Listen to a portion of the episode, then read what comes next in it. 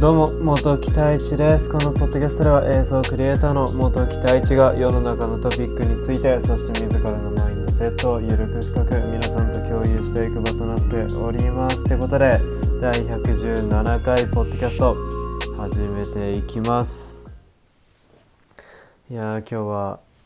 曇りですね一日中、まあ、最近ずっと晴れていたので急に曇ると少しあれですよね。なんか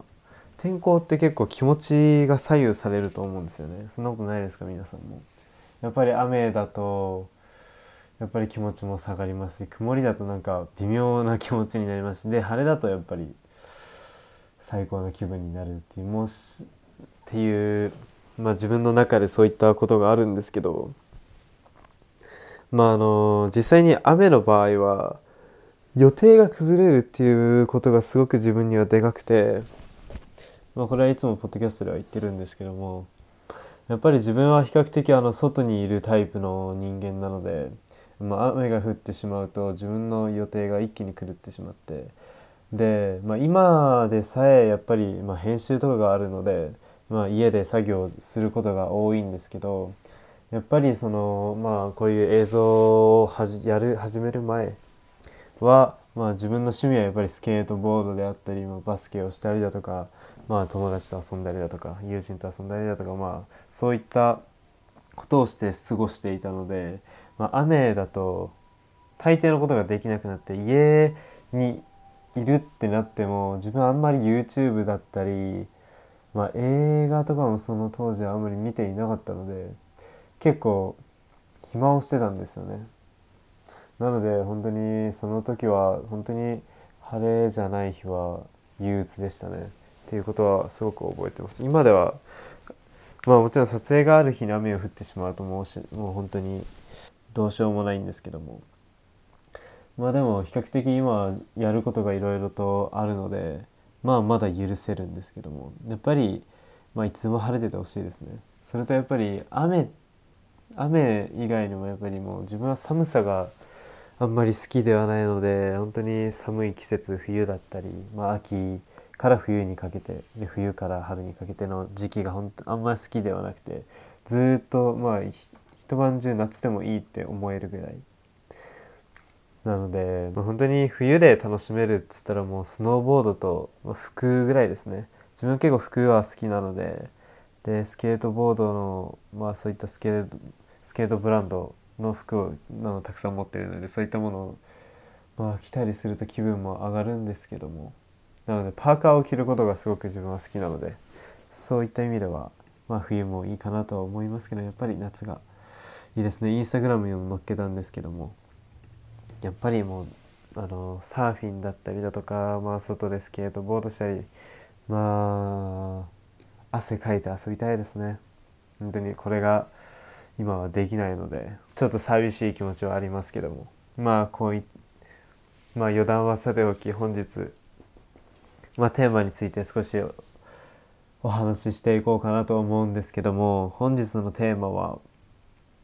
「限界を決めるな」というテーマについてお話ししていこうかなと思います。まあこれも少しまあ自分のまあ考えた例というか、まあ、体験した例も交えてお話ししていこうかなと思うんですけども、まあ、あのまずあのこの「限界を決めるな」っていうのも、まあ、面白い実験があってその皆さんのみって知っていますかね？そののみっていう1メートルから9メートルくらいの本当に小さな虫なんですけども、まあ、そののみは本当にあの小さいながらにすごい強い脚力を持っているらしくて、まあ、平気で30から40センチほど飛んでしまうっていう。1ミリですよ。1ミリ体自体体長は1ミリなのに30から40って人間でいうとどんぐらいなんですかね。もうビルビルの何階何階ぐらい行ってるんですかね。わかんないです。もうあのとにかくすごい高さ。人間でいうと、まあ、すごい高さまで飛ぶ、まあ、異次元なレベルですよね。まずならしいんですけども、まあ、ある実験で、まあ、飲みをあの瓶の中に入れたんですね。で、まあ、普段は3 0センチから4 0センチをジャンプしているんですけどもまあ、あの瓶の中に一度飛び込めてしまってでその瓶がま3 0センチない2 0センチぐらいの瓶の中に閉じ込めてでその中で生活をさせようとまずしたところ、まあ、飲みはやっぱりあの結構あの日常的にジャンプするらしくて。でもジャンプしてもやっぱり普段は3 0センチなんだけどその瓶の中ではやっぱり2 0センチしかジャンプできないんですよね。で毎回天井にぶつかってしまってそれ以上まあ飛び上がることができないっていう状況に陥れて。でまあ結果的にその飲みはあの20センチしか飛べる飛ぶことができなくなったんですね。まあ、あの外に出したところ30センチ今までは30センチ40センチ飛んでいたのにもかかわらずその実はあの瓶から出た後20センチぐらいしか瓶の高さまでしか飛ぶことができなくなっていたっていう話なんですけども、まあ、これは、まあ、よく自分の能力を決めつけることは自分の成長を妨げるっていう、まあ、そういうことをを説明する時によく使われる、まあ、例でして、まあ、自分も実際にこの例をお話ししている方を、まあ、見たことはあるんですけどもなので、まあ、皆さんにでもその時にああでもその通りだなと思って、まあ、皆さんにお話しした今お話しさせていただいたんですけどもやっぱり限界を決めてしまうと人ってそこまでしかできないと思ってしまうんですね。で自分も一度そういった経験があって、まあ、普段一度っていうか何回もあるんですけども、まあ、普段筋トレをしていまして腕立て伏せを、まあ、毎回合計で120回、まあ、ぐらいやってるんですけども、まあ、その時に、まあ、の一度決めた回数じゃあ今回は30回でいこうって決めたら20回目ぐらいからあの胸筋っていうんですかねがすごく重たくなってきて上がらなくなってくるんですよだんだん。なんですけどももしその30回って決めずにやっていた時にきっとあのー、20回超えても重くならないんですよね胸筋が。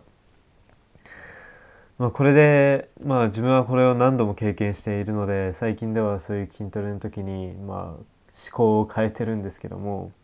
まあ、なので本当にそのマインドセットっていうか勝手に脳内にそういったものを限界を決めてしまうと体が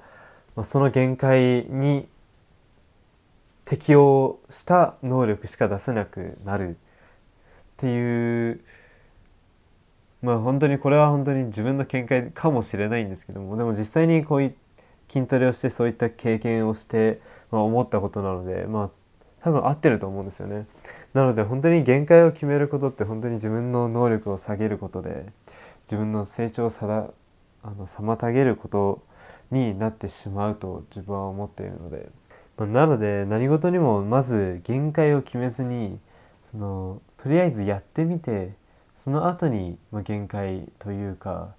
限界はあまりできるだけ決めない方がいいんですけどね、まあ、先ほど言った通り限界を決めるとそこまでしかできないと思ってしまってそれ以上行きたくても行けなくなってしまうので。だったら別に特に何も決めずに、まあ、本当にずっと上だけを目指している毎回毎回新記録を目指していくっていう、まあ、気持ちでやってったらどんどんどんどん上に上がっていくのかなと思うので、まあ、自分もそういった思考を持ちながらこれからもやっていこうかなと、まあ、今思っているところで皆さんも是非あの限界を決めずに挑戦していくことをすごく強くお勧めしますね。まあ、ということで今回117回ポッドキャストを終わらせたいと思うんですけども、まあ、いつも聞いてくださっている方本当にありがとうございます。まあ、何か質問であったり感想であったり語ってほしいトピックがあれば、太一レディオアットマーク Gmail.com にぜひお便りとして送っていただけると嬉しいです。ということで終わらせたいと思います。それでは、また力を込めたその足の